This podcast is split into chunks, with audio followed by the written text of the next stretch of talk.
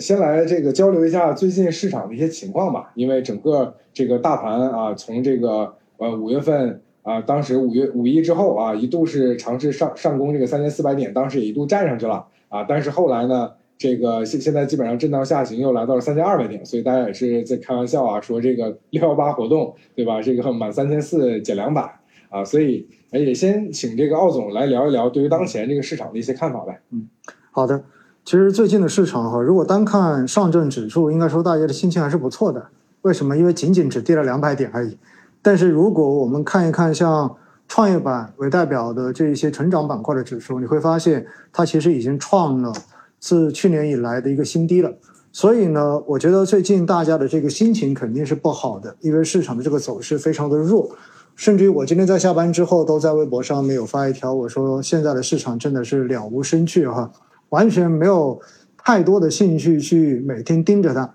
但是呢，因为工作的原因，又不得不每天去看着它。那最近的市场很明显仍然是处在一个预期以及数据中间的这种纠结当中。实际上，自从上个月哈，我们看到就是四月份的相关的经济数据出台，然后大家发现都不达预期之后，那么到了现在六月份，我们陆续的会出台五月份的数据，很明显呢。这个弱势的情况似乎并没有发生根本的转变，这是整个市场现在表现非常差的一个根本的原因。那么，在这种数据相对而言代表着现在经济是一个弱复苏现状的这样的一个背景之下，那么大家对于政策的期待，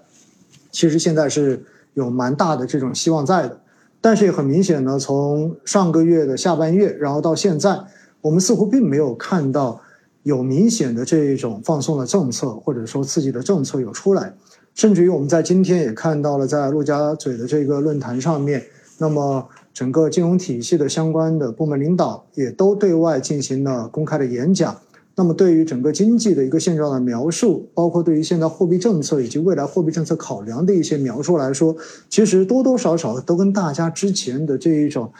预期还是产生了一些微妙的差距。所以呢，我就说现在就处在一种经济的数据的弱现实，然后跟大家对于政策的这种预期本身也不断的在产生着新的纠结跟新的落差。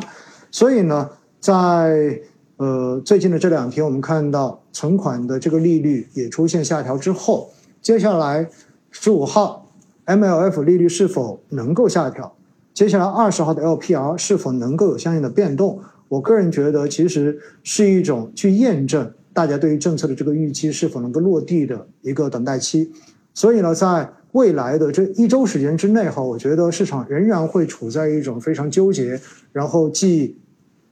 期盼，但是呢又担心最后可能会落空这样的一种氛围之内。那么在这样的氛围之内，你说市场要有多强势的表现，有多好的表现，我个人觉得很难。所以呢，大家可能还是依然要对于接下来这种弱势、反复震荡的市场形态，还要保持一段时间的耐心。当然，从现在来讲呢，很多的资产、很多的指数，那么估值也已经跌到了一个相对而言比较低的位置了。所以，我也觉得，只要大家对于中国资本市场的长期将来也是没有什么太多担心的话，依然还是有长期的信心的话，其实，在目前这个时段哈，仍然还是一个分批布局一个比较好的机会。当然了，绝大多数人会在这样子的摸底的过程中间，逐渐的丧失掉对于市场的这种信心，甚至于最后摧毁掉对于市场的最后一丝期待。那么这也是市场经常见到的事情哈，因为毕竟在市场中间，真正能够战胜人性、最终坚持下去、获得胜利的人，在市场中永远都是少数。所以呢，也期待和我们今天直播间的小伙伴们。能够真正的更加理性的去看待市场的这种周期的波动，然后一起坚持度过这段最难的时光。嗯，嗯，是好的，好的。